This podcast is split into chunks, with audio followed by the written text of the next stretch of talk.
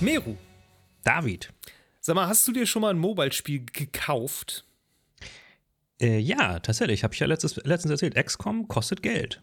Ach, XCOM stimmt. Enemy Within. Ja. Das ist kein Free-to-Play-Spiel. Das ist, äh, Ja. habe ich tatsächlich äh, mit sauer verdientem äh, Geld äh, über iOS App Store Dings gekauft. Okay. Ja.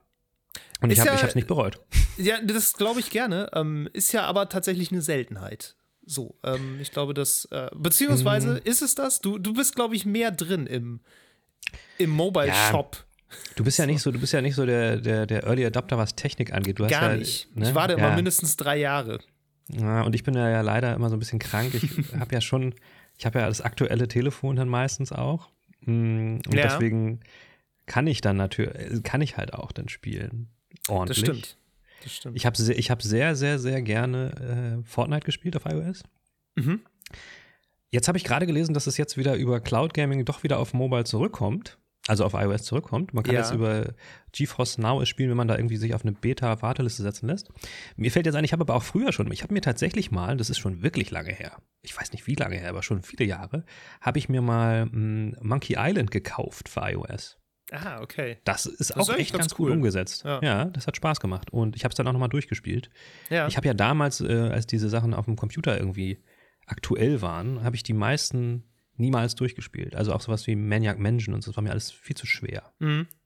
ja, Ähm, damals gab es noch kein Internet, um die Lösungen zu googeln. Das ist natürlich Nee, das war, da hast du tatsächlich so noch fotokopierte Code-Karten da. Als Kopierschutz gab es ja diese, diese, Ja, Code- diese, diese komischen Räder. Räder, ne? Ja, ja. Mhm, und das haben die Leute dann irgendwie ko- fotokopiert und dann farbig angemalt, damit man das dann weitergeben kann. das ist wirklich total skurril. Fantastisch. Nee, also Miro, warum ich das frage, ähm, ist Mhm. natürlich, weil wir heute ja so ein bisschen mal uns über Mobile-Spiele unterhalten wollen und Genau. vielleicht auch so Mobile Gaming als ja, so als äh, Teilkultur der Gaming-Kultur im weitesten Sinne. Und äh, Ja. Also, ne, so als Teaser kann man ja schon mal sagen, ich habe immer das Gefühl, es gibt eigentlich so, eine, so zwei Welten von Mobile Mhm. Gaming. Das eine Mhm. ist die, die wesentlich präsenter, prominenter und beliebter ist, aber auch den wesentlich schlechteren Ruf hat, nämlich diese ganze ähm, Free-to-Play- Ja. Sache, wo du einfach dir ein Spiel installierst und dann dafür nach jedem Spielzug mit Werbung zugeschissen wirst. Diese Sache. Ja, ich meine, aber das ist, glaube ich, das macht, glaube ich, den absoluten Löwenanteil aus. Und Ja. dann gibt es eben sowas wie, wie du gerade schon sagst, halt Portierung von PC-Spielen, aber natürlich auch extra für Mobile Mhm. entwickelte Spiele, die aber eben halt Geld kosten, dafür Ja. dann aber eben auch meistens werbefrei sind so. Und ähm, Ja, ich und es gibt auch noch viele Sachen dazwischen, muss man auch nochmal dazu sagen. ne? Es gibt auch die Spiele, die machen beides so ein bisschen. Also, Ja, klar. sag jetzt Das ist dann Genshin immer die Impact. Stimmt, Genshin, wobei das auch Free-to-Play ist. Es ist Free-to-Play, aber trotzdem kannst du es auch so gut spielen. Und es hat auch eine so. Komponente da drin, die auch äh, das nicht abwertet, wenn du halt dafür nicht unbedingt Geld ausgibst. Darauf ja, gut, okay. Ja, ja, okay, klar. Das, das ist ja wie bei, wie bei Free-to-Play-Spielen einfach so generell häufig. Aber ich habe das Gefühl, diese ganze, ich sag mal ein bisschen despektierlich äh, ausbeuterische Lotterie ist natürlich in Mobile Games irgendwie zu trauriger Berühmtheit geworden, so ein bisschen. Ja. Und ähm, ja, ich glaube, wir unterhalten uns heute einfach mal so ein bisschen so auch über die öffentliche Wahrnehmung des Ganzen und äh, wie es dazu vielleicht kommt und wie es auch so im Kontrast eben zu, ja, wie man so sagt, Core Gaming oder so, ne, Konsolen und PC Gaming steht. Und Ja. ähm, genau, das wird Ja. heute unser Thema sein. Freue ich mich drauf. Ja, ich mich auch, Meru. Und äh, ich freue mich aber auch drauf, dass du mir jetzt nochmal erzählst, was du so gespielt hast. Letztes Mal hast du XCOM auf dem Handy gespielt. Was ist es dieses Mal? Äh, habe ich immer noch gemacht, aber darüber rede ich heute nicht. Ich habe mir noch was anderes gemacht. Ich habe mich tatsächlich, ähm, ich saß vorm Computer und habe mir YouTube-Videos angeguckt, was ich öfters mal tue, auch berufsbedingt. Und dann bin ich über ein Video gestoßen, äh, gestolpert. bin ich über ein Video gestoßen, auch cool. ähm, da hat ein junger Mann ähm, so Let's Play-mäßig ein Spiel gespielt und hat das, also ich habe lange kein so emotionales Let's Play-Video geguckt, was auch so cool mit so einem, mit so einem Höhepunkt dann seinen Abschluss gefunden hat. Und zwar war das ein ähm, Video über das Spiel The Hunter Call of the Wild. Mm, Das, das ist, ist, ähm, von Avalanche, ne? genau, das ist das von Avalanche, wo sie dann auch ähm, dieses andere, dieses Roboterspiel Generation ähm, Zero.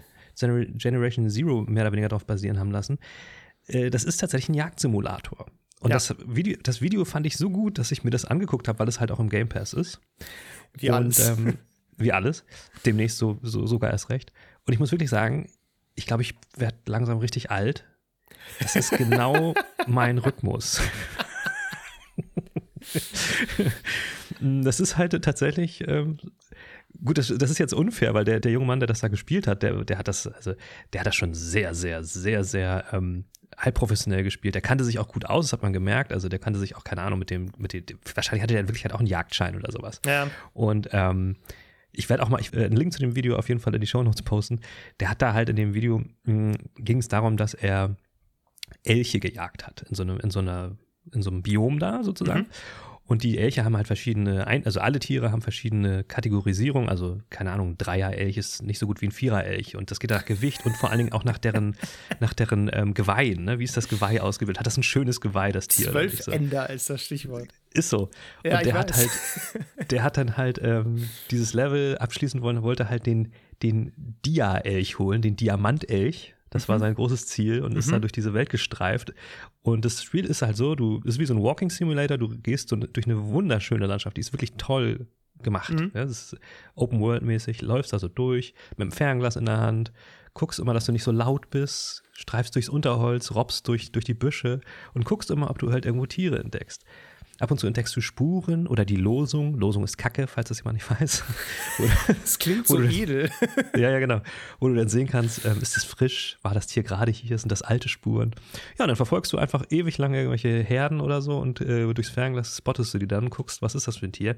Und wenn du dann irgendwann richtig Glück hast, schaffst du den Dia. Äh, Elch, also den, Dia ja. den Diamantelch, den du halt, den gibt es wahrscheinlich nur einmal in dem Biom, keine Ahnung. Und der hat halt in dem Video das Vieh gejagt und hat die ganze Zeit die guten Vier Vierer-Kategorie Elche geschossen und meinte, aber er will heute noch den Dia schaffen, er will den Dia noch. Und ist halt gewandert und gewandert. Und am Ende natürlich, am Ende des Videos, war der Klimax und er hat, er hat ihn gefunden und dann musste er sich ansneaken, weil er war natürlich umgeben von seinen Weibchen und er durfte keinen Laut machen, weil wenn der abhaut, dann ist er ja weg, den findet er nie wieder und so. Und dann ist ja noch der andere Hook, du musst das Tier ja dann auch noch schießen. So. Ja. Wenn du es aber, wenn du es nicht gut schießt, und nur verwundest, dann haut das Ding ab und dann musst du es noch mal, musst du das äh, verfolgen und erstmal Glück haben, dass du die Spur, die Blutspur verfolgen kannst und die überhaupt wiederfindest, weil wenn du den nicht gut triffst, ja. also nicht die richtigen Organe triffst, dann rennt er noch Kilometer und du verlierst den wieder, den Dia, den es nur einmal gibt. Und das war so spannend, dieses Video, kann ich dir sagen. er hat es aber geschafft, er hat ihn, glaube ich, fast direkt gelegt. Okay. Und ähm, hat dann alles, hat, glaube ich, fast ein bisschen geweint in dem Video am Ende. Ich auch. Und dann habe ich mir das Spiel installiert und äh, wie gesagt, ich bin rumgelaufen. Ich war jetzt nicht äh, in diesem Biom, wo er da die Elche gejagt hat, sondern in dem deutschen, das ist ein mitteldeutscher, typischer Wald, so, mhm. wo du dann rumgehst. Ist das nicht eher ein ähm, skandinavischer Wald? Avalanche ist doch Schweden. Nee, das, das ist aber, das soll Deutschland sein. Ach so, okay. Das ist ein bisschen, das ist ein bisschen witzig, weil die, ähm, die Wildhüterin, also ich habe den englischen Ton an, die spricht natürlich ja. perfektes amerikanisches Englisch und mhm. ihren deutschen Namen spricht sie halt auch mit amerikanischem englischen Akzent aus. Sehr lustig. Ähm, nee, und dann bin ich dann durch, durch Deutschland gewandert und habe ähm, Darmwild geschossen. Ja. Äh, und also auch ohne das Jagen bringt das echt, ist echt schön. Bringt, bringt ja. Spaß. Einfach so da durchlaufen, sich alles angucken. Man kann dann so also Aussichtspunkte entdecken, ähm, so, eine, so, so einen Stützpunkt entdecken, wo man dann halt äh, sich neue Ausrüstung holen kann, aber man kann dann auch Tiere, die man dann erlegt hat, da kann man dann mal entscheiden, ob man das Tier ausstopfen will oder nicht und so weiter und so fort. Mhm. Und ich habe mir schon gedacht, also ich, ich habe mich, ich bin ja im echten Leben, finde ich Jagen vor Fun wirklich ekelerregend, muss ich sagen. Mhm. ist überhaupt nicht meins. Und hatte hier und da auch ein bisschen Probleme damit, weil das wird halt schon so ein bisschen kommuniziert, so okay, ja, es ist natürlich irgendwie Forst und so und man muss das auch entsprechend bewirtschaften. Aber im Spiel wird das schon so ein bisschen als, als Fun dargestellt. So. Und äh, ja, klar, ich meine, dem, dem, dem, Förster ist das ziemlich egal, wie viel Enden das Geweih hat. Also.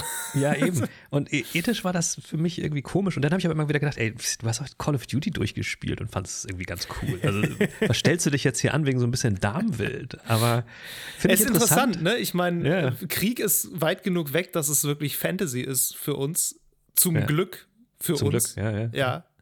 Ähm, aber Jagd ist halt noch was, ne? Das ist irgendwie eine, eine ethische, ein ethisches Problem, was ziemlich nah vor der Haustür liegt, womit man noch mhm. irgendwie, ne, wo man, wo man noch irgendwie eine, eine, persönliche Haltung zu entwickeln kann, die auch wirklich ein, irgendeine Art von Effekt vielleicht hat. Ja, so. total, ja. total. Und vor allen Dingen, weil du dann halt über dein Handy im Kontakt stehst mit dieser Försterin, die mit dem deutschen Namen und dem englischen Akzent, äh, äh, amerikanischen Akzent, und die das dann halt, halt so, so anpreist. So, ja, hab viel Spaß in unserem Jagdgebiet. So. Und, äh, oh und das klang so, so ey, weil. Ich stell mir nee. das gerade vor wie so ein Ubisoft-Extremsportspiel, wo alle mal so mega hip sind. Und oder Forza, Forza ja. Horizon, wo du immer irgendwie der, der Gott auf vier Rädern bist und einfach der Geilste bist, egal wo du hinkommst. Und alle feiern dich ab und schenken den Lamborghini, wenn du durch die Tür gehst. Das, oh, ja.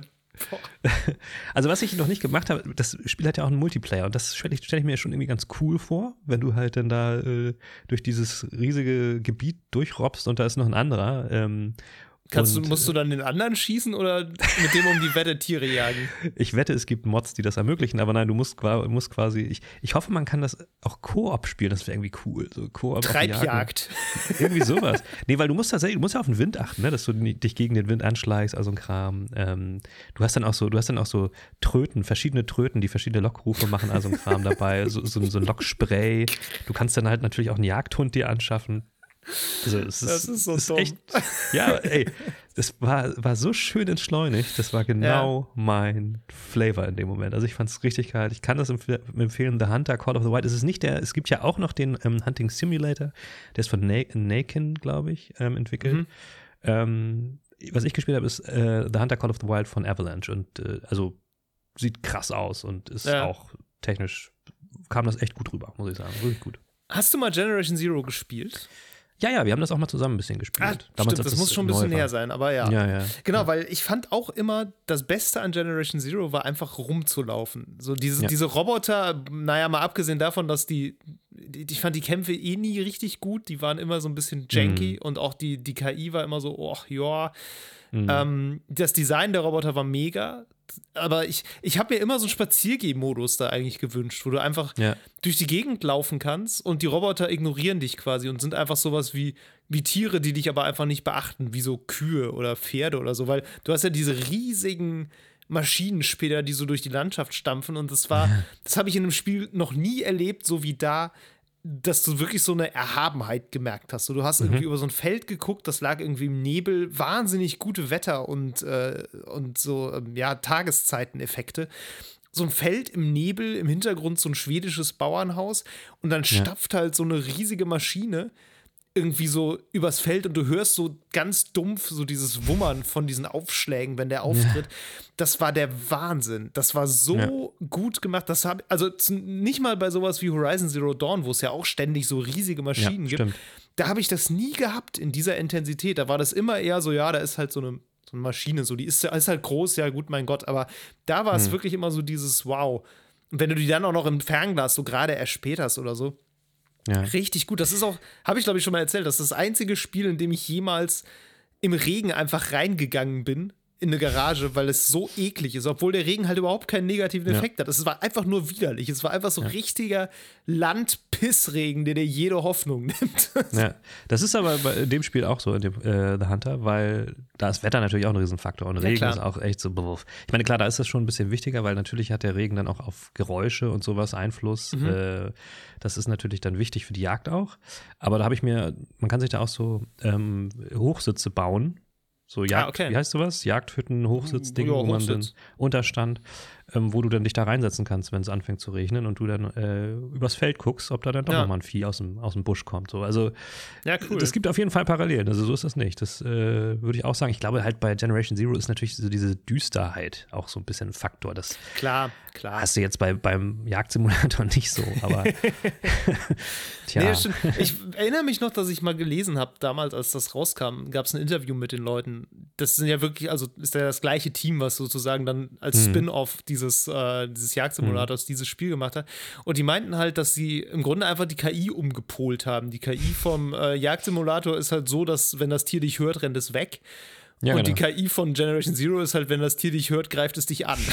so, das, das fand ich eigentlich ein ganz ganz interessanten und eigentlich auch ziemlich logischen Gedanken, das so, äh, das so zu machen und den Rest fast auch gleich zu lassen. Also wirklich schöne atmosphärische Landschaft. Ich finde diese schwedische Land, äh, Landgegend da ist auch, also ist einfach richtig gut umgesetzt. Das ist für mich eine der, eine der besten Open-World-Gegenden, die ich kenne.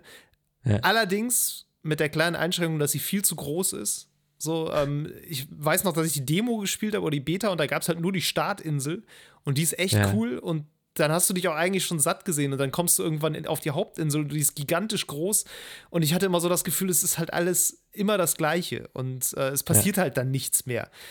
Ähm, es ist wahrscheinlich realistisch, aber es ja, ist auch eben. ein bisschen ja. langweilig. Ja, ich habe auch mich immer wieder dabei ertappt und das ist ein bisschen, bin ich da auch mein eigener größter Gegner, jetzt bei dem ähm, The Hunter. Natürlich ist es irgendwie, würdest du lieber schneller dich bewegen und irgendwann laufen, damit du von A nach ja. B kommst, aber das ist ja genau das, was du eben nicht tun sollst. Je langsamer du gehst, desto besser ist es für deine, für deine Aufgabe so. Das, das nervt schon irgendwann, weil natürlich ist so ein Wald äh, oder so eine Landschaft weitläufig und da willst du ja immer mal ankommen. Aber wie gesagt, ich glaube, ich bin letztens langsam in dem Alter, wo das für mich ähm, eher so das Ding ist. ja, sehr schön, Miro. Das freut mich sehr, dass du ein äh, deinem Alter entsprechendes Spiel gefunden hast. Endlich mal, ne? Was hast du denn gespielt, du junger Hüpfer? äh, ich habe das Spiel des Jahres 2021 gespielt, Miro. Uh, jetzt ähm, kommt. Das äh, Game äh, Awards Spiel des Jahres 2021, wenn du dich erinnerst. Na? Na? Äh, äh, äh, ist schon so lange her. Game Awards habe ich nicht geguckt. Ich auch nicht. Kein Mensch guckt die Game Awards nachts um drei. Äh, nee, es ist It Takes Two. Ach, stimmt, richtig, das war's. Genau, ah. erneut ein schwedisches Spiel. Es, ist, es sind Schwedenwochen bei uns heute. ähm, genau, ähm, dieses Koop-Adventure von den Leuten, die vorher ach, dieses Gefängnisausbruchspiel namens äh, A Way Out äh, gemacht genau, haben. Genau, von Herrn Fares, ne? Genau, von Joseph Fares, genau. Richtig. Ja. Und? Ähm, ist es wirklich so gut, wie alle sagen? Es ist gut. Ich sag's mal so, okay. es ist gut. Wir haben es noch nicht durch. Ich spiele das mit meiner Freundin zusammen. Man kann mhm. das wirklich gut so zusammenspielen. Es ist ein wirklich sehr gutes Koop-Spiel. Das kann man auf jeden Fall schon mal sagen, weil natürlich die gesamte Mechanik darauf ausgelegt ist, dass du es im Koop spielst und es immer mhm. so ist, dass du dir gegenseitig helfen musst. Ähm, ne? Eine Person wartet, die andere muss irgendeine Tür aufmachen oder du musst dir irgendwas zuwerfen und solche Sachen machen. Also es ist mhm. wirklich komplett die ganze Zeit darauf ausgelegt, dass du zusammenarbeitest. Okay. Das ist richtig gut. Und dafür hat es auch alle Aufmerksamkeit verdient. So, das. Design mhm. des Ganzen finde ich auch sehr schön. Also es ist wirklich ein sehr schönes Spiel. Ähm, auch so gerade von den Umgebungen her sehr detailreich. Ähm, die Story ist da so ein bisschen, dass du so ein, so ein Ehepaar spielst, was sich scheiden lassen will. Und ja. ähm, die Tochter kriegt das dann irgendwie mit und verwandelt die beiden dann über irgendeinen so komischen Zauberspruch in so zwei kleine Puppen. Puppen so. so ja. Sie ist so eine Holzpuppe und er ist so eine Lehmpuppe dann. Und äh, du musst halt irgendwie versuchen, deine menschliche Gestalt zurückzuerlangen. So, und das mhm. ist quasi Story und dann muss man sich eben durch so es ist so ein bisschen, ne, ähm, Liebling, ich habe die Kinder geschrumpft mäßig. Ja. Also Sachen, die eigentlich normal groß sind, sind auf einmal riesig und dann musst du quasi durch irgendwelche Spielzeugburgen oder, weiß nicht, durch im, Garten irgendwie durch einen Baum, wo du durch ein Astloch reinläufst, durch so ein, bei so einem Eichhörnchenvolk musst du dann da irgendwie rumlaufen und so. Also das ist so ne, die ganze Idee, die dann so ein bisschen durchexerziert okay. wird. Ähm, das driftet auch sehr schnell dann ins Fantastische ab. Also irgendwann ergibt das halt überhaupt keinen logischen Sinn mehr, wo du dann irgendwie äh, so mit so Weltraumspielzeug dann auf einmal richtig im Weltall bist und dann so durch die Gegend schwebst und so, sowas. Also sehr, sehr viel Fantasie drin. Das ist aber auch echt schön. So, also okay. äh, sehr, sehr gut gemachtes Spiel in der Hinsicht.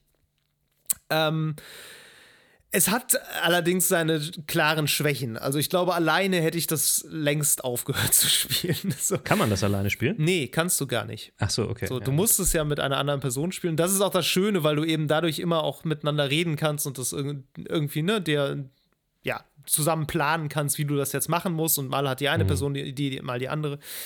Ähm, aber ich sag mal so, storymäßig ist das und charakterisierungsmäßig, figurenmäßig ist es echt sehr dürftig. Also so, die Dialoge okay. sind echt richtig Pillepalle teilweise. Auch diese Tochter ist unfassbar creepy. Also das ist, soll irgendwie so ein, weiß nicht, so ein sechs- bis achtjähriges Mädchen sein und die ist aber einfach so, also irgendwie ganz, ganz seltsam.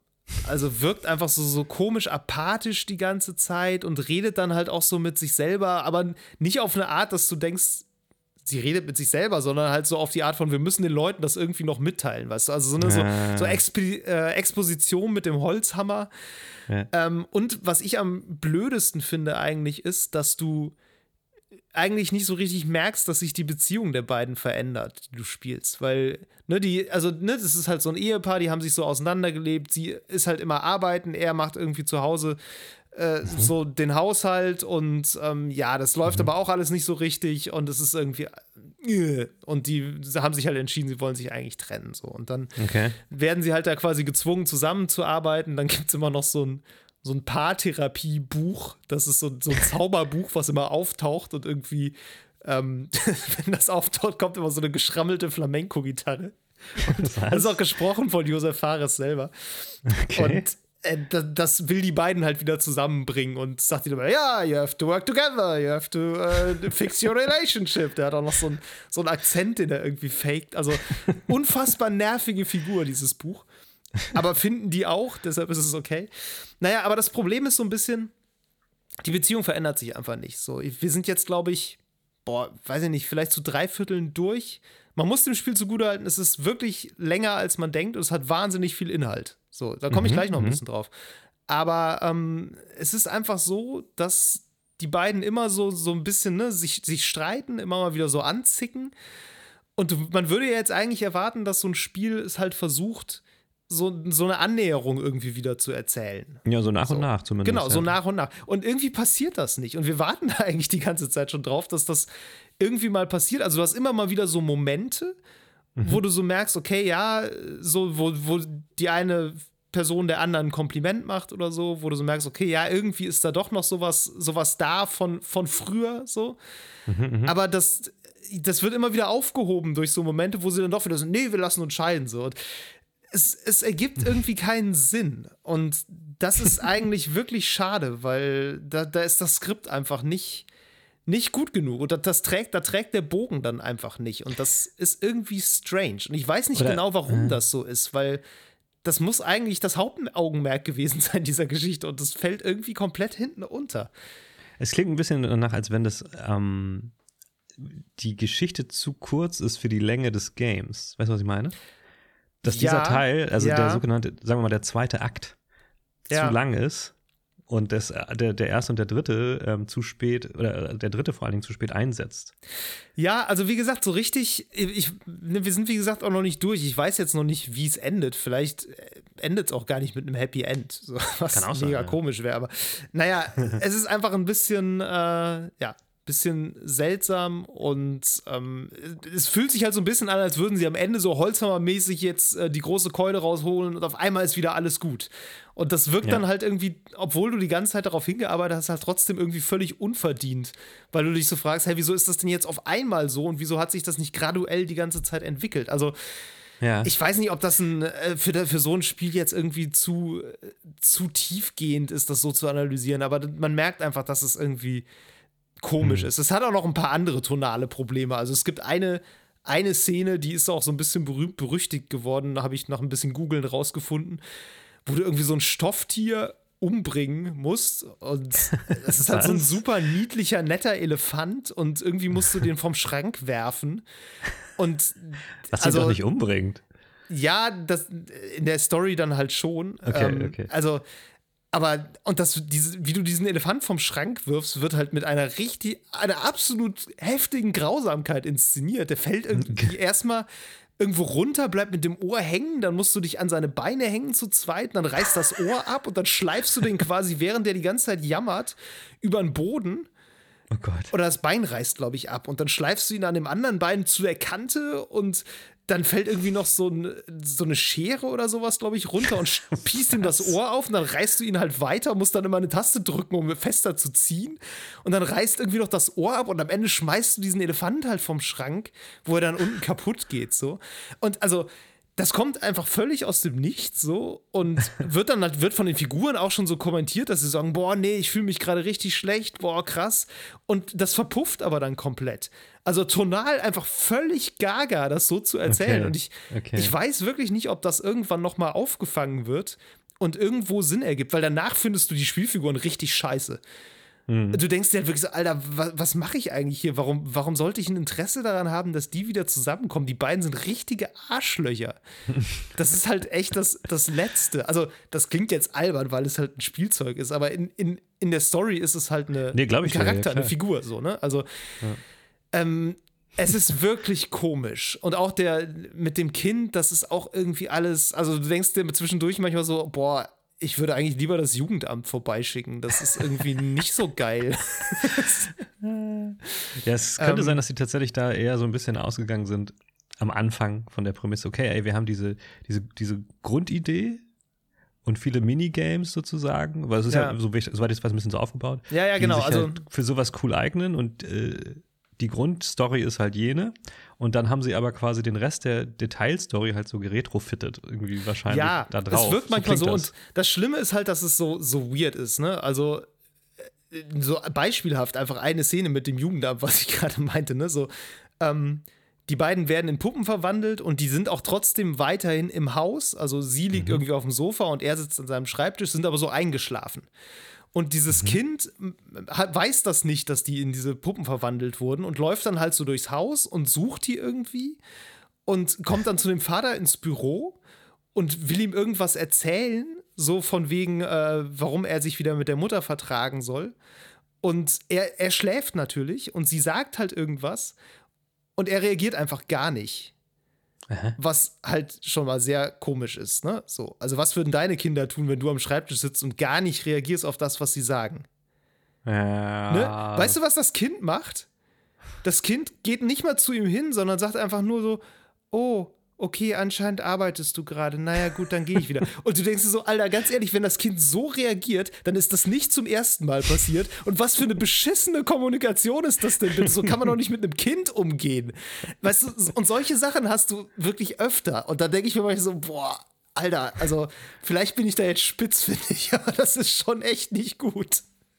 Ja, wie gesagt, es klingt danach, als wenn die Story halt wirklich nicht im Vordergrund stand, zunächst. Ja, ja. zunächst. Aber sie jetzt halt im Nachhinein äh, vielleicht irgendwie ja, dem Ganzen schadet, dem, Gesamt, dem Gesamtwerk. Ja, also mechanisch ist es, ist es auf jeden Fall vielfältig. Es ist wirklich so, dass du echt alle alle halbe Stunde eine komplett neue Spielmechanik hast. Das ist schon ganz cool. Also mal ist es irgendwie so ein Diablo-mäßiges Hack and Slay, dann hast du irgendwie wieder so Third-Person-Shooter-Passagen, dann ist es wieder irgendwas, wo du mit einem Schiff rumfährst, dann, mhm.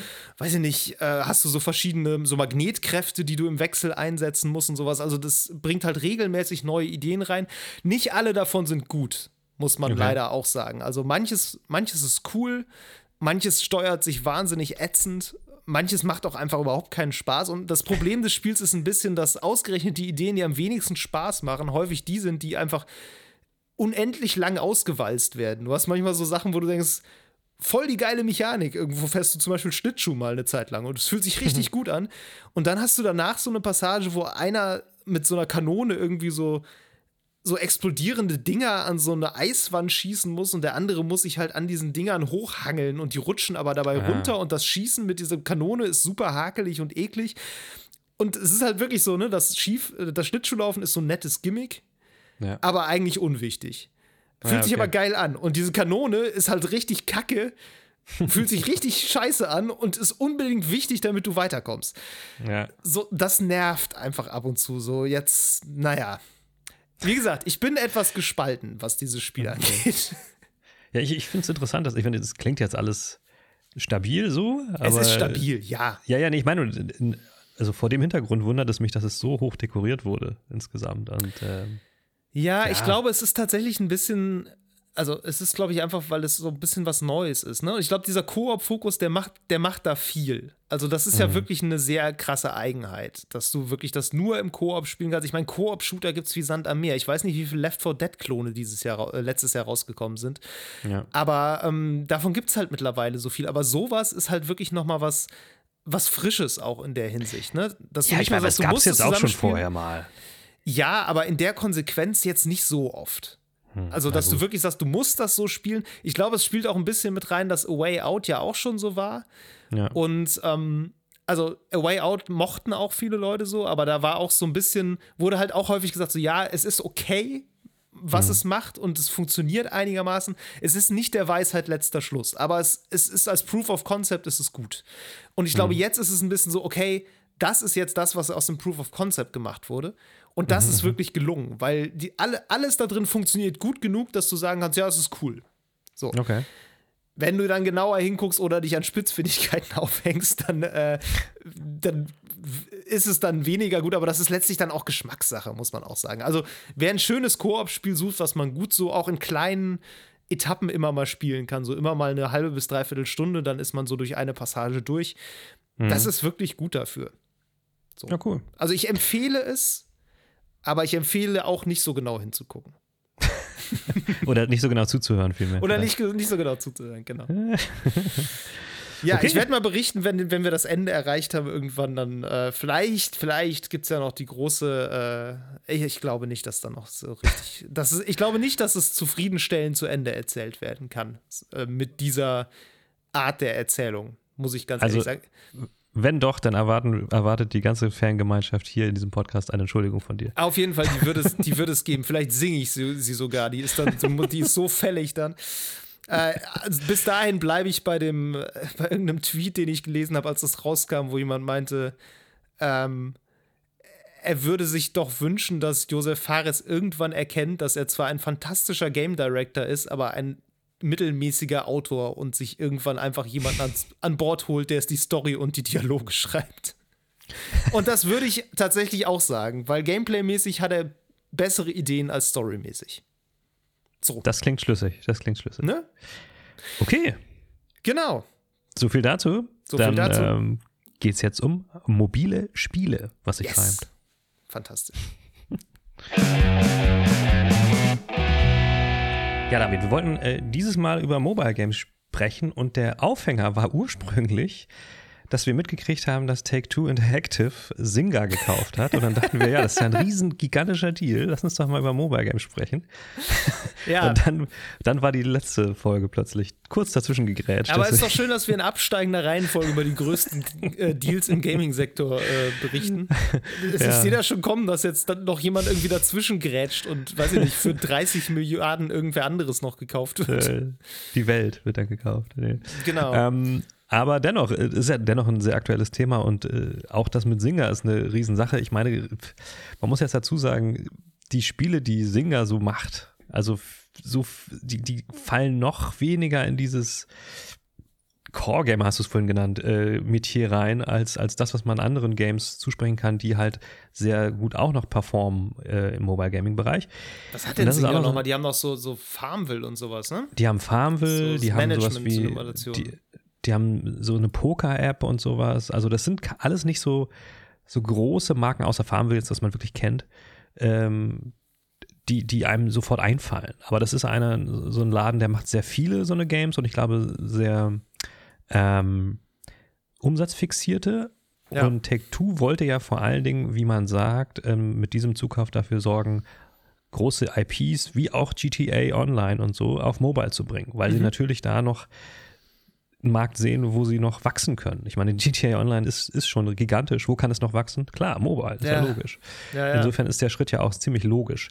Ähm, das haben ja auch schon andere vorgemacht. Ich meine, ich weiß noch damals, als Fortnite auf Mobile kam, da waren alle aus, völlig aus dem Häuschen, weil es äh, vor allen Dingen dadurch in kürzester Zeit seine Nutzerzahlen vervielfachen konnte. Ja umso interessanter, dass sie dann irgendwann ja mehr oder weniger darauf verzichtet haben, indem sie jetzt äh, diese ganzen Rechtsstreitigkeiten auch vom Zaun gebrochen haben, wie man sagen muss. Ne? Und zwar, ja, ja, weil sie ja, einfach äh, von der nach ihrer Aussage monopolistischen Haltung von Apple und von auch Google in diesen App Stores ähm, Abstand haben, nehmen wollen, weil sie einfach nicht einsehen, was zu bezahlen. Also was heißt nicht, also was zu bezahlen schon, aber äh, so viel abzugeben von dem, äh, was sie einnehmen dadurch, was ich auch nachvollziehen kann nach wie vor, ich finde den, ich bin immer noch so ein bisschen bei diesem, bei diesem Streit, die, ein bisschen auf Epics Seite, aber auch ein bisschen einfach nur, weil ich finde, ich, finde es gut, wenn das jemand mal hinterfragt, was da passiert. Ne? Also diese, diese ja. World Garden-Geschichte. Aber das hatten wir auch schon, das Thema. Das ist jetzt vielleicht noch was anderes. Ähm, aber auch andere Marken haben diesen Sprung geschafft. Call of Duty Mobile und so weiter und so fort. Können noch eine ganze Menge mehr Revenue, mehr Geld machen, die IPs, wenn sie auch auf Handys und auf andere, also Tablets gehören ja auch dazu, spielbar sind. Woran liegt's? Der Markt ist gigantisch, weil jeder Mensch hat so ein Ding in der Tasche. Das ähm, ist wahr. Der Markt ist ähm, tatsächlich, glaube ich, ungefähr genauso groß wie PC und Konsole oder größer als PC und Konsolen-Gaming zusammen, also knapp größer. so, ähm, und das ist ja, ist ja zum Beispiel auch der gleiche Grund, warum, warum ähm, Microsoft Xbox gesagt hat, ja, also Konsolen und so pff, ist uns gar nicht so wichtig. Ja. Wir wollen halt irgendwann mit Cloud halt, denken die, noch viel, viel mehr potenzielle Gamer erreichen. So. Ja. Also gleiches Motiv muss man sagen. Das ist richtig. Ähm, ja, also die Install-Base ist halt einfach äh, der Punkt bei dem Ganzen. So. Und das ist mhm. immer, wenn man aus so einer Gaming- ich sag mal im weitesten Sinne Journalismusperspektive da drauf guckt, dann ist das, finde ich, immer so eine, wie so eine Blackbox. Also mhm. da gucken selten Leute mal so richtig genau rein. Oder es gibt, ich sag mal, es gibt auch nicht irgendwie so richtig Magazine, die sich, glaube ich, damit befassen. Klar, es gibt zu allem irgendwie Magazine so, ne? Aber ja. jetzt wirklich ein großes Gaming-Magazin, was quasi exklusiv oder hauptsächlich auf Mobile Games gucken würde, ist extrem, also gibt es meines Wissens nach nicht. Ist nicht nur extrem selten, gibt es meines Wissens nach einfach nicht. Und auch sowas wie Testberichte zu Handyspielen, allein das schon schwierig. So, einfach ja. weil das ein, äh, ein Markt ist, der so ein bisschen abseits von diesem anderen Gaming-Markt stattfindet. Und ich, also, was heißt, ich glaube, ich, ich finde, das ist ein, äh, ein ähnliches Phänomen vielleicht wie so, so vorinstallierte Spiele bei Windows. So. ja. Ich komme gleich drauf. Ähm, okay. In, in dem Sinne, dass das Spiele sind, die Leute spielen, die eigentlich von sich nicht sagen würden, dass sie Spiele spielen. So, ja. meine Mutter würde sich im, im Leben nicht als Gamerin bezeichnen, aber auch die äh, hat schon Stunden in Solitär und Minesweeper versenkt. Ja, ja. Ähm, und Klar. Handyspiele sind, glaube ich, für ganz viele Leute so, so ähnlich. Also natürlich wird es da auch Leute geben, die sich mehr oder weniger mit diesem Spielen als Hobby beschäftigen und auch mhm. identifizieren. Aber du wirst ganz viele Leute haben, die Stunden, Dutzende Stunden, mehr Stunden als wir wahrscheinlich in irgendwelchen äh, AAA-Adventure-Titeln versenkt haben, in irgendwelche Handyspiele gesteckt haben und vielleicht auch Fall. mehr Geld.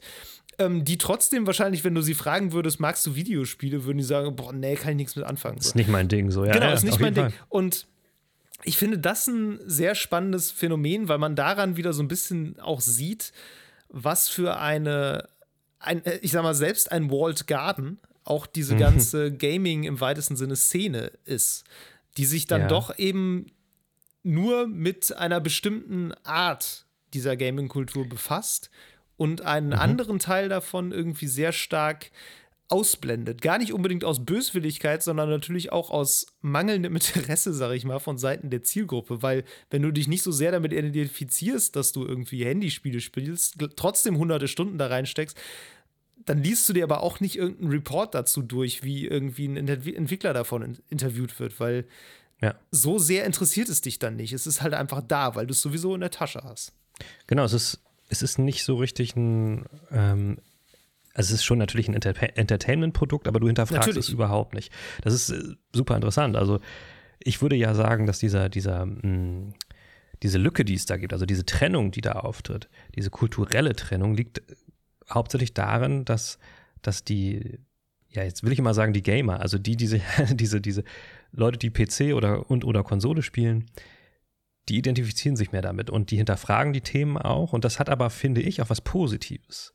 Mhm. Nicht nur, weil sich dadurch überhaupt eine Kultur, kulturell und ein kultureller Anspruch bildet, sondern dass natürlich dann auch mh, hm, über Aspekte gesprochen wird, über die man sich sonst damit nicht auseinandersetzt. Also jetzt zum Beispiel auch Arbeitsbedingungen in der ja, ganzen Branche. Klar.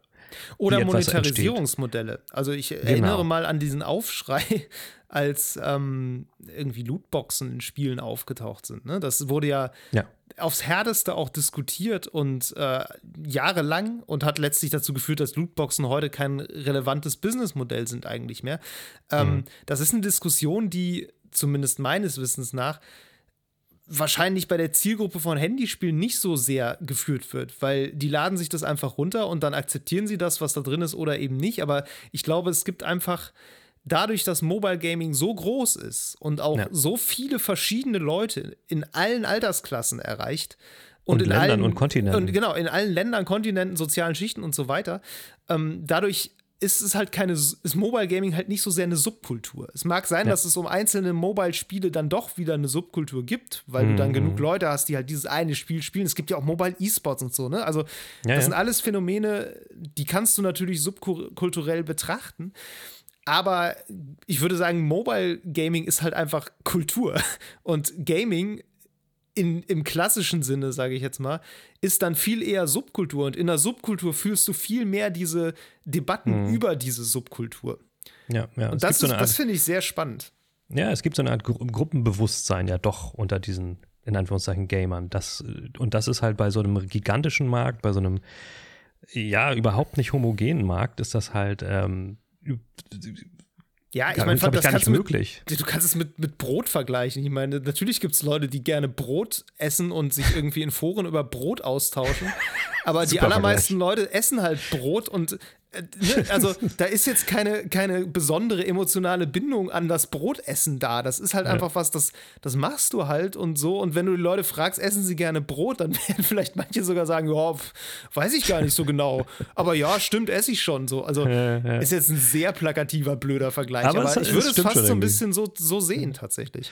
Es ist natürlich noch die andere Frage, ob ähm, die Hersteller zum Beispiel haben die da überhaupt ein Interesse dran, dass es dass sowas irgendwie sich bilden würde, weil eigentlich ist es ja für sie eigentlich so ganz gut, wenn sie einen großen Markt haben, der sich nicht groß beschwert, sondern halt einfach wie ein Kapitalist sich das wünscht, entweder ein Produkt annimmt oder eben verstößt, ja, weil es ihm nicht gefällt. Ja. So, ne? Also ich glaube, dass man da gar nicht so unbedingt darauf hinarbeiten müsste, irgendwie so eine Kultur zu, aufzubauen oder sagen wir mal allein schon die, die Medienlandschaft so zu entwickeln, dass es dann doch irgendwie nicht nur Magazine, sondern vielleicht auch eher so Influencer gibt. Ich meine, die gibt es ja. Also so ist es nicht. Es gibt tatsächlich auch Leute, die ähm, in Social Media etc. auch Influencer für Mobile Gaming sind. Das gibt es. Klar, es gibt ja auch ja. Werbung dafür. So ist es ja klar. So ist ja. es nicht. Aber ob das jetzt eine Akt, ob da jetzt aktive Bestrebungen abseits von vielleicht irgendwie, wir stecken mal ein paar Millionen in Marketing und dann wird das halt mal als Kampagne gemacht, so. Aber jetzt ja. eine, lang, eine langfristige Bestrebung, da jetzt irgendeine Kultur zu etablieren, glaube ich, also ich weiß nicht, ob das von Erfolg gekrönt sein kann, ehrlich nee. gesagt. Genau, da ist eher noch die Frage, ich glaube, dass viele Spiele das am liebsten gemacht hätten, also die den Sprung auf Mobile, Mobile gemacht haben, dass sie die Grenze am liebsten verschwimmen lassen würden. Also ich rede ja. jetzt zum Beispiel von so Sachen PUBG Mobile. Das ist ähm, mhm. eines der umsatzstärksten Spiele. Ich habe hier auch Zahlen vor, vor Augen so. Ähm, das war äh, letztes Jahr haben die 2,8 Milliarden Dollar umgesetzt mit PUBG Mobile. Ähm, als zweites ist da Honor of Kings am Start, das ich nicht kenne. Ähm, ich, also zumindest PUBG Mobile ist von Tencent. Honor of Kings weiß ich nicht genau. Ähm, aber das ist ein Spiel, das ist, gibt es ja auf anderen Plattformen auch. Und ich glaube, die würden es natürlich am liebsten haben, wenn es Cross-Plattform ist, wie andere Spiele das ja auch machen. Es gibt es ja. ja zum Beispiel bei Minecraft etc., das funktioniert ja. Und ich glaube nämlich, dass dieses Modell Minecraft oder vor allen Dingen auch Roblox, was auch ein mega Mobile-Ding ist, es ist mhm. ähm, auf dem, ich gucke gerade vierten Platz, was die Online-Umsätze angeht. Ähm, Roblox an sich ist übrigens so eine ganz eigene Blackbox nochmal bei diesem ganzen. Das ist es total, aber, aber diese Modelle funktionieren, glaube ich, besonders gut, weil sie halt plattformübergreifend sind und es völlig egal ist, auf was du das spielst. Und auch ja, ja in der Spielerschaft eigentlich nicht so ein großes Thema ist, wo du da spielst. Und ich kann mir vorstellen, das würden gerne viele Spieler, Spiele, Spiele machen, aber gerade bei Action-Shootern ist das halt nicht so richtig machbar. Ja. Und das hat ja auch Vorteil, äh, bei Fortnite hat man das immer gesehen und ich habe ja das immer deswegen gerne Mobile gespielt, weil ich da einfach bessere Chancen hatte. Weil du einfach, ja, weil du einfach durch die, durch die ähm, Kontrollen und so. Genau, und einfach nicht so gut sein kannst. Ich habe es halt mit Controller gespielt am, am, am, Smartphone, was die meisten nicht getan haben. Deswegen war ich immer besser als der Schnitt. So. Ja, ja. Und du wurdest im Matchmaking mit den äh, Switch-Leuten zusammengeschmissen, die im Schnitt auch schlechter waren. so. ähm, Trick das 17. ist halt ein Trick, ja, mit Selbstüberlistung. Und das ist halt so ein, ähm, so ein Hindernis, glaube ich, um große Marken zu entwickeln, wenn jetzt irgendwie halt GTA Online, ich meine, GTA Online ist jetzt auch nicht so, so skillbasiert, ne? Aber ja, ähm, das ist, glaube ich, der Schlüssel, um da richtig erfolgreich zu sein, ist dann noch Cross-Plattform eine, ein Spiel bringen zu können. Ja. Ähm, jetzt Honor of Kings, wie gesagt, kenne ich nicht. Auf Platz 3 ist nämlich Genshin Impact. Haben wir vorhin schon ganz kurz drüber gesprochen. Gigantisches, gigantisches Game. Auch eine Crossplay-Erfolgsgeschichte letztlich. Das, ne? Genau. Und ähm, da kann ich nur zu sagen, das habe ich mal ganz, ganz, ganz kurz angefangen zu spielen. Was mir da vor allen Dingen hängen geblieben ist, ist, dass das qualitativ wirklich richtig gut aussieht. Ja. Also auf einem halbwegs guten Handy natürlich, ist logisch. Aber das hat wirklich kein, da hast du, da machst du keine Abstriche. Also bei PUBG Mobile, klar, da machst du irgendwie, auch wenn du ein gutes Handy hast, machst du Abstriche gegenüber so dem richtigen. Aber Genshin ich meine, Impact, das, das richtige, sieht, richtige das PUBG sieht wahnsinnig macht ja auch aus. Abstrich. Gut, immer, sowieso. ähm, und es gibt, es gibt so eine Generation von, von Mobile Games, ähm, die, die das einfach hinbekommt, äh, dir das Gefühl zu geben, eben nicht einen technischen Kompromiss einzugehen, weil du nicht auf einem richtigen, in Anführungszeichen, Spielgerät mhm. unterwegs bist. Und ich glaube, das ist, ist dann der zweite Erfolgsschlüssel. Ich meine, klar, bei Roblox ist egal, weil das sieht immer aus wie Roblox oder Minecraft halt, ne? Aber äh, dann auch noch so ein hochwertiges Erlebnis zu bringen, was dir ja. das Gefühl gibt, richtig, richtig im Gaming teilzunehmen. Ja. Also teilzunehmen im Sinne von, ne, das ist nicht nur sowas wie Candy Crush. Ich meine, klar, Candy Crush ist mega erfolgreich. Ich wollte gerade ne? sagen, ich finde es nämlich, also es ist natürlich bezeichnend ähm, und auch logisch, aus welcher Perspektive wir über diese Spiele sprechen, weil wir jetzt ja. gerade vor allem über Spiele sprechen, die wir im Grunde von anderen größeren Plattformen kennen, also größer ja. im Sinne von Rechenleistung, nicht im Sinne von Du weißt, was ich meine.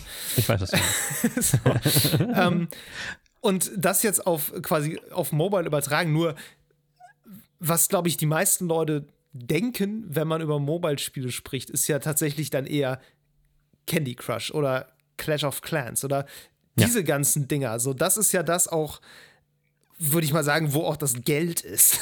nee, nee, tatsächlich ist es so. Also Genshin Impact hat 1,8 Milliarden Dollar Umsatz gemacht und Candy Crush ist bei 1,2 Milliarden. Also es gibt da okay, schon. Na gut. Ne? Aber und, ähm, ja, aber Candy Crush-Klone gibt es sehr viele und die verdienen, glaube ich, wahrscheinlich alle ganz gut Geld und Genshin Impact ist, ist, einfach vom Aufwand her, also ich würde sagen, eben. wenn du den Aufwand, äh, der in Genshin Impact äh, steckt, durch die äh, Einnahmen teilst und das gleiche mit Candy Crush machst, dann kommt Candy Crush da besser bei weg, weil Candy Crush ist das wesentlich simplere Spiel. Du meinst im Sinne von, es gibt so viele Klone, wenn man die alle zusammenfassen würde, die Umsetzung, Nö, äh, Umsetzung? Einfach, einfach also Genshin Impact ist ein Open-World-Rollenspiel mit Story und ständigen Ach, Updates, wo neue Figuren äh, reinkommen. Also die Entwicklungskosten von Genshin so, ja. Impact sind definitiv höher als ja, die von Candy sein. Crush. Candy Crush ist für das, was es macht, natürlich ein wahnsinnig gut gemachtes Spiel, sonst wäre es nicht so erfolgreich. Ja. Ähm, deshalb, ne, das soll jetzt nicht Candy Crush entwerten, aber ähm, ja. Ne? Also, ja, stimmt schon. Da, die Rechnung muss man ja auch irgendwie aufmachen. Und ich glaube, das ist auch natürlich ein bisschen der Grund, warum Mobile Gaming manchmal gerade in diesem Free-to-Play-Zweig äh, so einen schlechten Ruf hat. Weil, ja. das muss man einfach auch so sagen, die Stores halt dicht geschissen sind mit richtigem Dreck.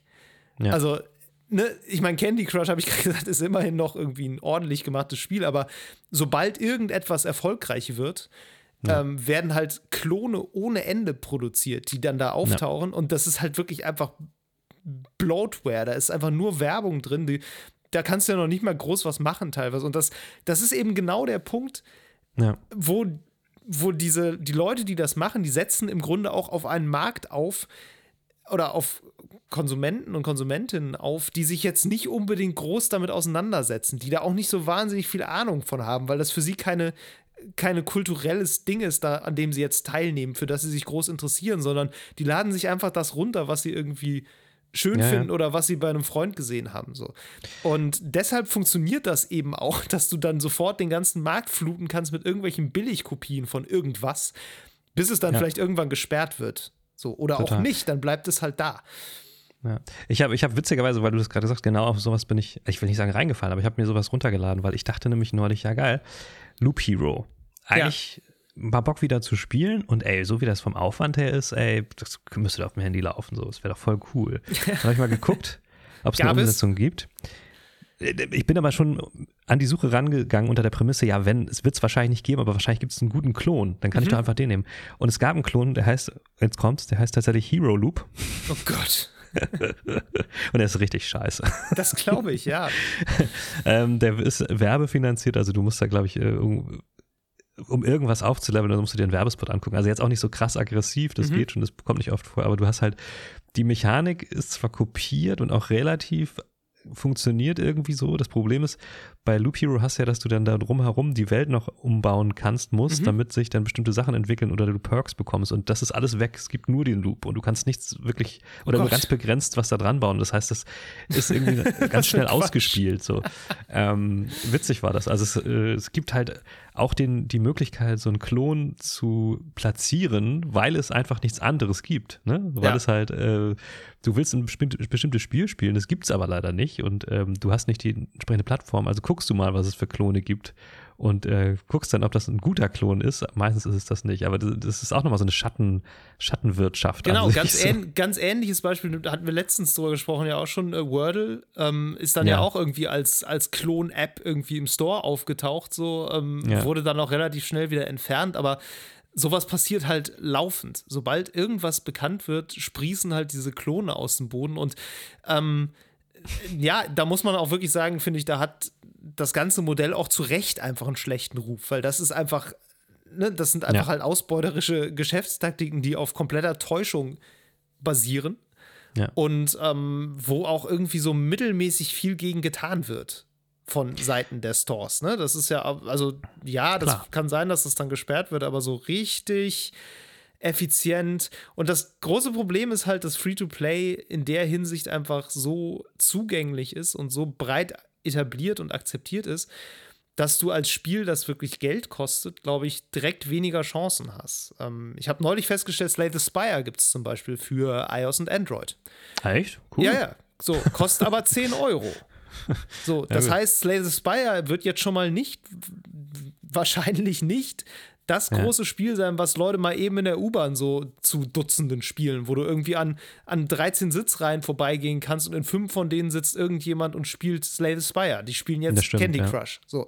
Ja, ähm, obwohl es dafür eigentlich ein gutes Spiel wäre. Aber weil das so sehr runtergewertet wurde im Grunde und Free-to-Play mhm. jetzt auch der einfach der Standard ist, hast du es, glaube ich, als Spiel, was wirklich Geld kostet und dafür aber auch was bieten möchte, echt schwer. Ja. Naja, das, man muss dazu ja sagen, ne, auch da ist ähm, der Game Pass natürlich die gute Alternative. Ne? Da gibt es nämlich auch Slay the Spire und das kann ich, ja. wenn ich eine gute Verbindung habe, natürlich, klar, auch auf meinem Handy spielen. Ähm, das ist gar kein Problem. Nee, ähm, das ist ein Weg aus dieser, aus dieser, ja, verrufenen Ecke heraus, ist Cloud einerseits. Der andere Weg, der ja auch gegangen wird, ist ja sowas wie Apple Arcade. Ja. Ähm, haben wir auch schon mal vergangen, in der Vergangenheit drüber gesprochen. Ich war ja damals sogar bei diesem Lounge-Event in London. Das war noch Zeit, da bin ich nach London geflogen worden. Das, ähm, war, das war auch alles, also Entschuldigung, ne? Das ist immer schön, wenn man so wohin geflogen wird. Ja, es, es war völliger Quatsch. Es war richtig dumme Scheiße. Und ähm, das war damals aber gang und gäbe. Das, ey, ja, ich bin ja, nach pa vor der Pandemie für einen Tag nach Paris geflogen, wo ich länger im Stau stand, als auf dem Event zu sein und so eine Sachen für andere ich Sachen. Ich bin für eine halbe Stunde Forza Horizon spielen nach London geflogen. Das war yeah. vollkommen irrwitzig. Ist, also, also, da muss man echt warum, sagen, da hat sich. Warum? Das war so doof. Da hat sich jetzt echt eine Menge auch zum Positiven gewendet, weil sowas wird Definitiv. jetzt einfach nicht mehr gemacht. Ähm, nee, und da war ich halt bei, bei so einem ähm, Event, wo dann die Apple Arcade vorgestellt wurde und da waren dann auch ein paar Entwickler dabei. Wir haben auch schon mal darüber gesprochen, dass wir den Eindruck hatten, dass das für die beteiligten Entwickler ein gutes Modell ist. Ein bisschen ja. so ähnlich vom, von den Benefits wie der Game Pass, ähm, nämlich dass sie durch diese, diese garantierten, ja, diesen garantierten Umsatz, den sie bekommen, dadurch, dass sie Teil des Abos sind, halt weniger Druck haben, mhm. Dinge zu entwickeln, die sie nur deswegen so entwickeln, weil sie sich irgendwie finanzieren müssen oder irgendwie in diesem ekelhaften Markt attraktiv erscheinen ähm, zu müssen. So. Ja. Und jetzt ist die Frage, ja, kann man jetzt sagen, dass das hat sich durchgesetzt? Würde ich jetzt nicht so sagen. Also ich kenne nee. wenig Leute, die das nutzen.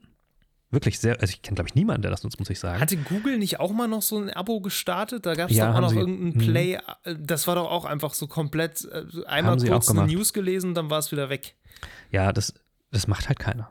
Und ich frage mich dann ja. manchmal, warum nicht? Also bei, bei Google, okay, das ist noch ein bisschen was anderes. Die waren, die waren, glaube ich, auch den Entwicklern gegenüber anders drauf. Die haben gesagt, sie messen den Erfolg dann quasi auch nach, nach Bildschirmzeit, was halt bedeutet, okay, du musst halt die Sachen machen, die ja, äh, Sucht, Sucht, erzeugen, damit du erfolgreich, erfolgreich bist. Das war bei Apple nicht so.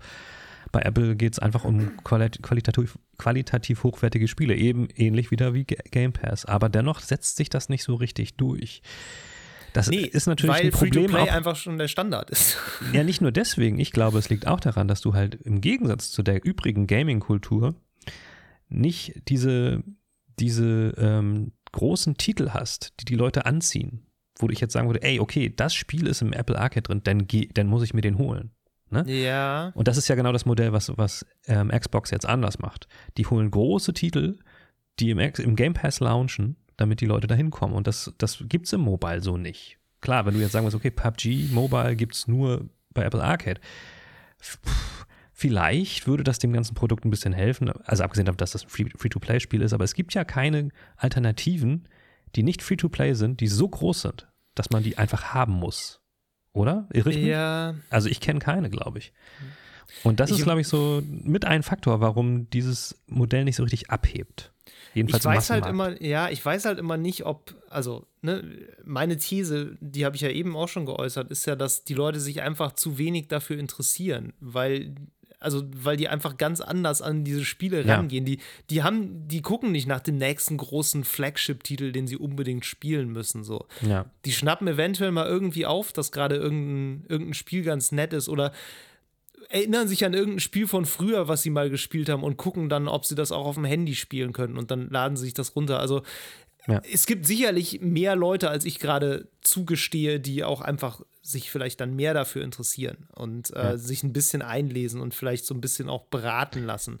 Aber ich glaube, bei ganz vielen, da bringt so ein Flagship-Titel auch nichts, weil, weil die das nicht, nicht mitkriegen und die, die wollen auch kein Spiele-Abo, wo sie irgendwie 15 verschiedene Titel haben, weil die, die mögen vielleicht einfach auch gar kein, zum Beispiel Fantasy-Krams oder so Science-Fiction-Krams. So, das interessiert die alles nicht. So, die wollen ja. irgendwie sowas, was so ein bisschen ist wie Tetris oder wie Candy Crush, was im Grunde reine Mechanik ist, ein bisschen hübsch verpackt. Es geht einfach nur darum, ne, so eine Handlung auszuführen und irgendwie so, so Rätsel zu lösen. Ich glaube, gerade so Rätselspiele funktionieren da, glaube ich, auch sehr gut. Ja. Ähm, das ist nur ein Teil dieses Marktes. Ne? Ich möchte jetzt, ich meine, 300 Millionen Downloads von, äh, weiß nicht, Genshin Impact war das oder so, ist ja jetzt auch, oder noch mehr, 1,2 zwei Milliarden, ich weiß nicht, du hast eben eine Zahl ja. gesagt, die war sehr groß. Das war der Umsatz, ja, der war Muss, sehr, Genau, also, Umsatz, ja. Muss ja auch irgendwo herkommen. So. Klar. Also ich glaube, ich glaube natürlich, ähm, der Teil, für den das eigentlich geeignet ist, und da müssten sie dann wahrscheinlich Marketing oder so noch besser antreiben, sind tatsächlich Eltern mit Kindern, weil wenn du nicht willst, dass deine Kinder in dieser Free-to-Play-Blase mit viel Werbung und so abhängen, ist es genau, natürlich genau. angenehm, sie dann in die Apple Arcade zu schicken, wo halt alles safe ist, in Anführungszeichen. So, das, ist, ja. das ist natürlich schon so ein Teilmarkt. Aber ähm, wird, das, ähm, wird das so vermarktet? Würde mich jetzt, also. Wenig. Also ja, ich weil das ist ja eigentlich daran, total schlau. Ich weiß, ich erinnere mich da, daran, dass es am Anfang, als es neu war, wurde das als ein Aspekt mit aufgeführt. Aber ansonsten im übrigen Marketing finde, finde ich das nicht. Also hm. höre ich Ich erinnere von. mich nämlich gerade noch, dass, dass Rainer Siegel, das ist so ein äh, Spielejournalist aus Wien, der hat mhm. irgendwie bei, bei Twitter mal vor ein paar Monaten so einen Thread gemacht, wo er meinte, ja, hier für alle Eltern, wenn ihr eure Kinder nicht in diese, diese Free-to-Play-Hölle schicken wollt, wo sie mhm. nur suchtgefährdet werden und irgendwie an allen Ecken und Enden irgendwas kaufen oder Werbung gucken sollen. Hier ja. ist, sind ein paar gute Tipps für ja. äh, Handyspiele, die kosten alle so drei bis fünf Euro aber es lohnt sich. so, weil die, die, haben dann keine Werbung, die sind nicht ausbeuterisch, die kann man irgendwie spielen, das sind gute Spiele. Ja, also die traurige Wahrheit ist einfach, dass dem Gros der Eltern das scheißegal ist. Also ich sehe das, ich sehe das auf den Schulen und so von meinen Kindern kriege ich das mit, das ist den, den Leuten völlig Latte. Und denen, die es nicht Latte ist, die einigen sich mit ihren Kindern auf ein Spiel wie meinetwegen Minecraft. Ja. Und dann war es das so. Was, was dann wahrscheinlich der, der gute Weg ist. Ich weiß nicht, also vielleicht wird sich das ändern, wenn mehr Leute dieses, dieses äh, Apple, wie heißt das, Apple One oder was, wo alles drin ist, alle Services irgendwie drin sind, dann irgendwann mal buchen oder sowas. Aber ich glaube, viele Leute, die sowas haben, die wissen das teilweise gar nicht, was da alles noch mit dranhängt. Das ist so ähnlich bei Amazon Prime. Ja. Da ja, weiß man ja. auch nicht, dass man irgendwie auch noch Cloud-Speicher hat und sowas benutzt man halt. Und. Spiele pro, pro Monat geschenkt. Stimmt, stimmt, ja. ähm, anderer Aspekt nochmal vielleicht ganz kurz angerissen: ähm, E-Sports Mobile Esports. Ich ähm, habe mich, als wir, als ich mich vorbereitet, habe daran erinnert, dass ich mal eine Dame ähm, interviewt habe von ähm, Super, Supercell. Das sind die, die halt ähm, Clash of Clans und sowas machen. Mhm. Ähm, da ging es um Mobile Esports und darum, dass die äh, damit rechnen, dass das bald wirklich alles andere überholt. Ja. Klar, das ist natürlich PR, logisch.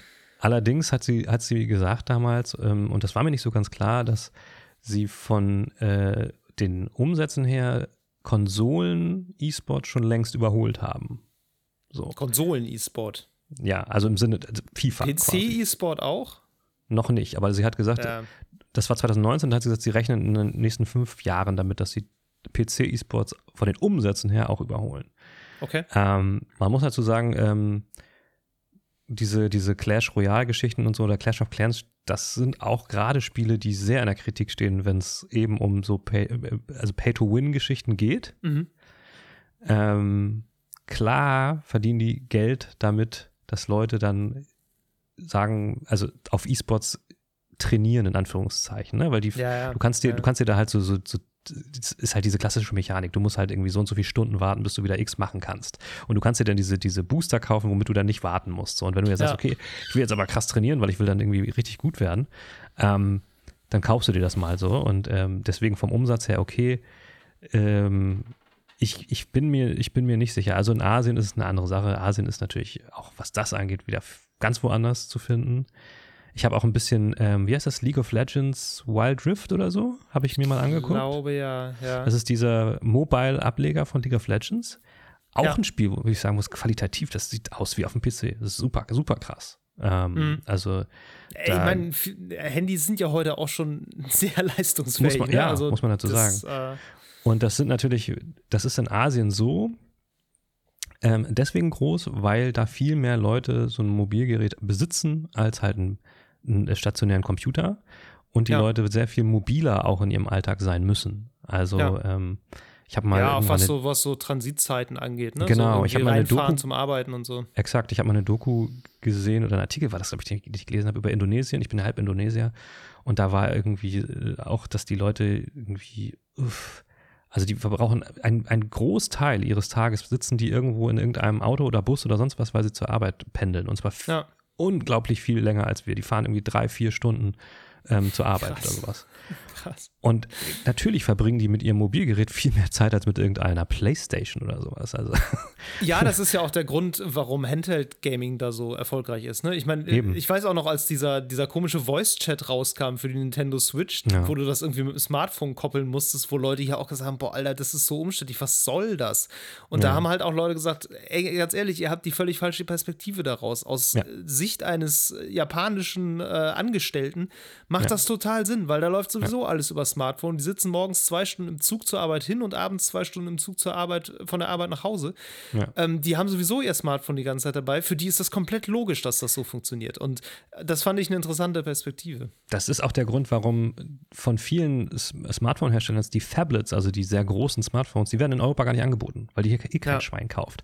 Aber in Asien gehen die ab. Da, da werden die Dinger nur gekauft, weil die halt möglichst große Handys haben wollen, weil sie den ganzen Tag da dran sitzen Ja. müssen. Also was heißt müssen sie natürlich nicht, aber ne, weil sie es tun, sagen wir mal so. Ähm, ja, und deswegen ist natürlich auch dieser ganze Markt da viel größer. Ähm, ich finde es dennoch irgendwie, also gerade, ich habe mir das dann angeguckt, Clash of, Clash of Clans. Also, das ist für mich so ein bisschen wie so ein Idle-Klicker.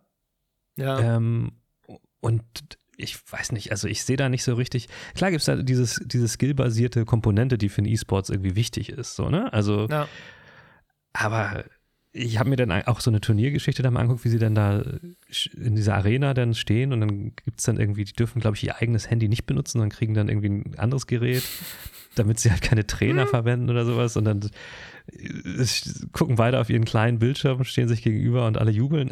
Für mich, also ich, ich muss aber auch dazu, ich bin generell ja nicht so ein, ich bin ein E-Sports-Skeptiker, ja. So, deswegen, also nicht. ja, der große Durchbruch von E-Sport soll ja auch seit Jahren kommen. Ich meine, das, das Ding verdient Geld, so ist es nicht.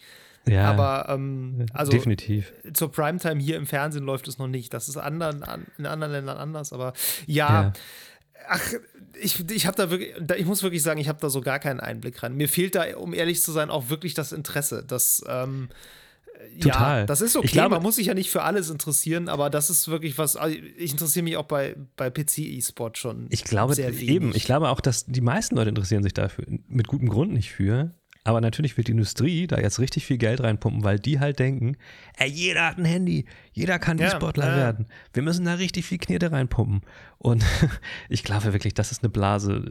Das kann ich mir, kann ich mir nicht vorstellen. Also in, in Asien okay, aber in Europa sind wir einfach, also kann ich mir nicht vorstellen, dass wir in zehn zu Jahren irgendwie- altmodisch und zu langsam.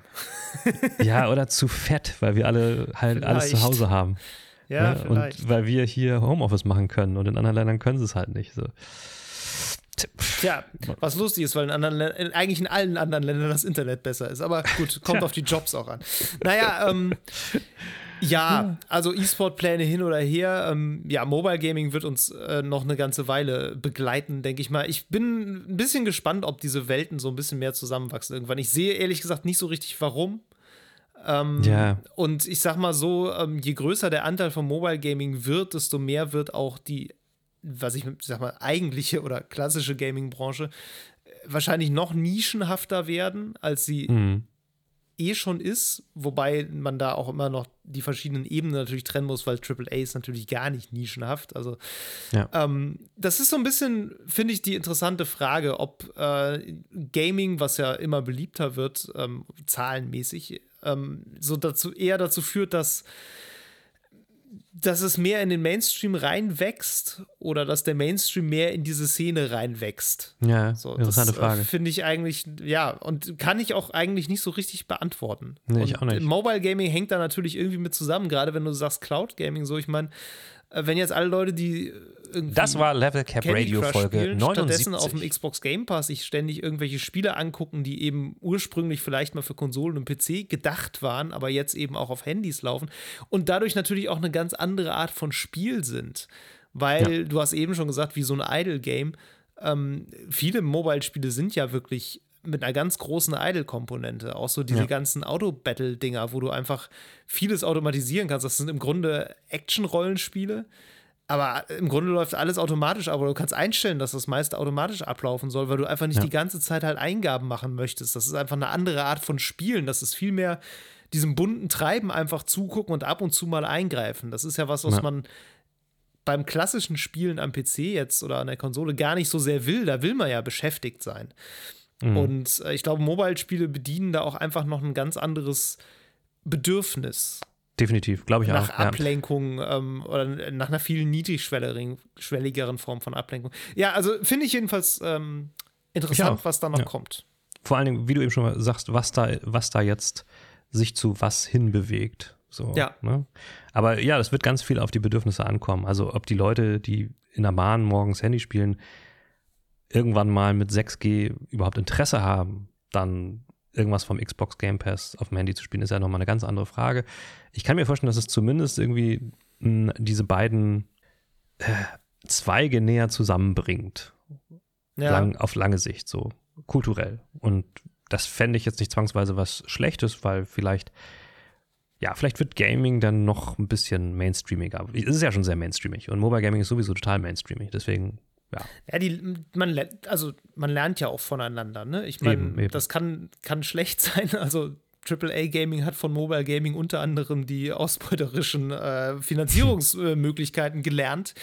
Ja. Aber natürlich äh, hat zum Beispiel Mobile Gaming, ähm, ich meine, sowas wie Clash of Clans kommt ja auch nicht aus dem Nichts. Das ist ja letztlich eine sehr eingedampfte Form von einem klassischen Strategiespiel. So. ja, ja. Und äh, das kommt ja auch irgendwo her. Und das das sind ja Aufbaumechaniken und sowas. Ähm, ja, oder wie gesagt, so diese ganzen Action-Rollenspiele verdanken sich ja auch irgendwie Diablo und Co. So, also da, da, da besteht ja ein Austausch. Und sowas wie Loop Hero wiederum ist ja dann, wie du schon sagst, eigentlich das perfekte Handyspiel, weil es Eigentlich ganz schon, viel ja. davon eben von solchen Mechaniken äh, sich nimmt und damit irgendwie Sachen macht. Ähm, ja.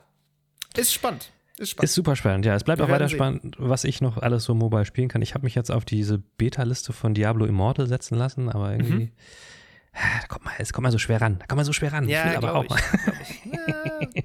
Ja, Ja, Pokémon Go habe ich aufgehört, keine Ahnung. Candy Crush spielt meine Frau. Das habe ich nie angefangen. Und ich habe jetzt gesehen, sehr erfolgreich ist Coin Master. Nie gehört. Keine Ahnung. I don't know. Boah, das da habe ich vor einem Jahr, glaube ich, irgendwie mal von gehört. Das war auch so ein ganz seltsames Ding.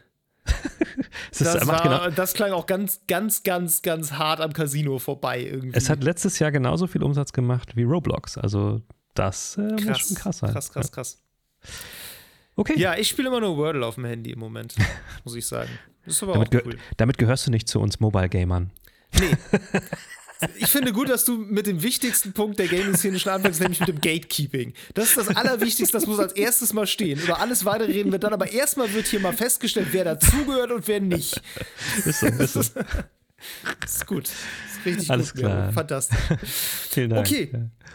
Dann Würde ich sagen, vielen Dank dafür, dass ihr uns zugehört habt und wir hören uns das nächste Mal wieder. Bis dann. Ciao. Das war Level Cap Radio Folge 82. Wenn euch die Episode gefallen hat, lasst uns eine nette Bewertung da, abonniert diesen Podcast und empfehlt uns gerne weiter. Lob, Kritik, Anregungen oder Spieletipps gehen an levelcapradio at gmail.com. Auf Twitter findet ihr uns unter @lcrpodcast. Außerdem twittere ich unter @hamlabum und Miro unter @djmiro. Danke fürs Zuhören und bis zum nächsten Mal.